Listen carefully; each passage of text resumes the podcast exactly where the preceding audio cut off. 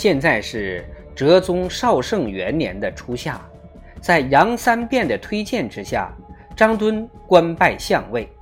为了使皇帝深信所有元佑诸臣都是皇帝的敌人，张敦以他们都犯有破坏先王的新政之罪而予以控告，还嫌不够。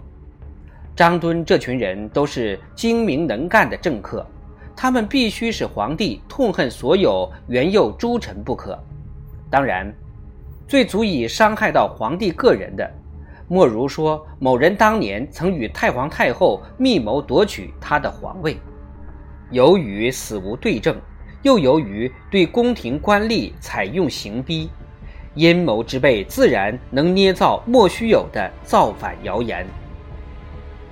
当年老太皇太后摄政之时，张敦和蔡家兄弟皆投掷闲散，蔡确因怨生恨。因而传播太后要使自己的儿子身登皇位，蔡确的阴谋败露，被流放而死。现在太皇太后已死，谣言复斥，成了重要的政治问题。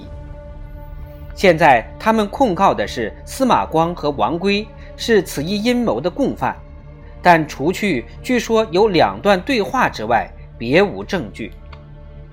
已死之人既不能证实，也不能否认。据说司马光曾经和范祖禹讨论过此一问题，范祖禹而今贬谪远方，即便受到盘问，一定坚决否认。总之，现在已经捏造出一个印象，就是老祖母在世之时一直想排斥自己的孙子。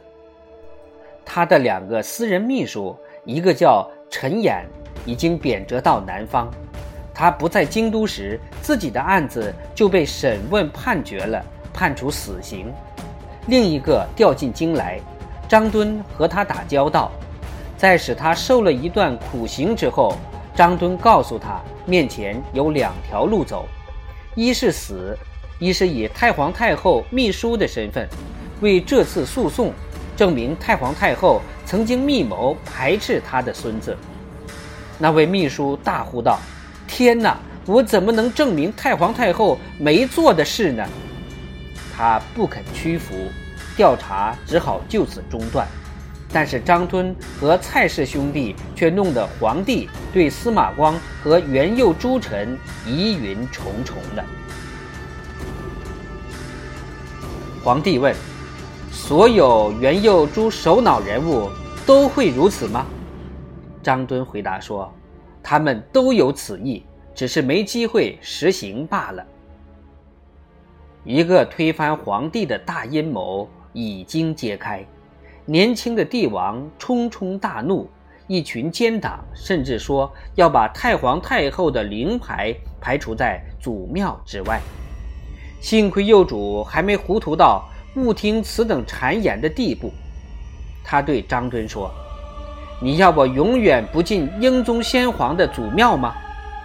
但是罢黜、监禁、贬谪的圣旨简直密如雨下。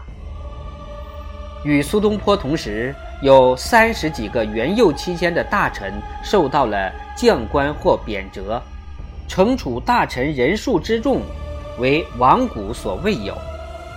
张敦报仇的机会终于到来。他现在冒着恶魔般的怒火，在疯狂般进行。因为太皇太后摄政期间，他曾身遭监禁。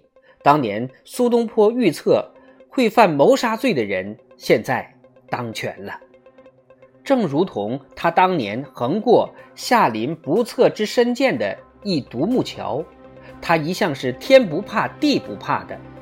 在京都之时，他曾和他的竹书的情妇通奸，他曾经从窗子跳出来，砸伤一个街上的行人，但是那段事情没有认真起诉。在王安石当权之时，正人君子派的大臣都因进忠言而丢官，张敦则左右逢源，步步高升。现在张敦刚在四月官拜宰相之职，他立刻把旧日的狐朋狗党都召还京都，必遇众位。这一群人也非比寻常，都是精力过人，长于为恶。杨三变是他的莫逆之交，蔡确已死，但是别的人还活着。据见吕惠卿又已得势，但因过去名声狼藉，未能飞黄腾达。其他王安石的亲信，如曾布，也已经奉诏还朝。北宋的歪才巨擘蔡氏兄弟，现在又跨据政坛的金要之位，以其虐政引导北宋走上了灭亡之路。倘若中国历史上要找一个时期以其极端的残暴混乱著称，则非蔡京当政时期莫属。他给皇帝建造一座精美的花园，因此使百姓遭受的荼毒。在中国历史上，到了使人毛骨悚然的地步。皇家一座乐园，也无需乎压榨那么多的民脂民膏，使老百姓那么肝脑涂地呀。园中的奇花异石，每一件都要了几条人命。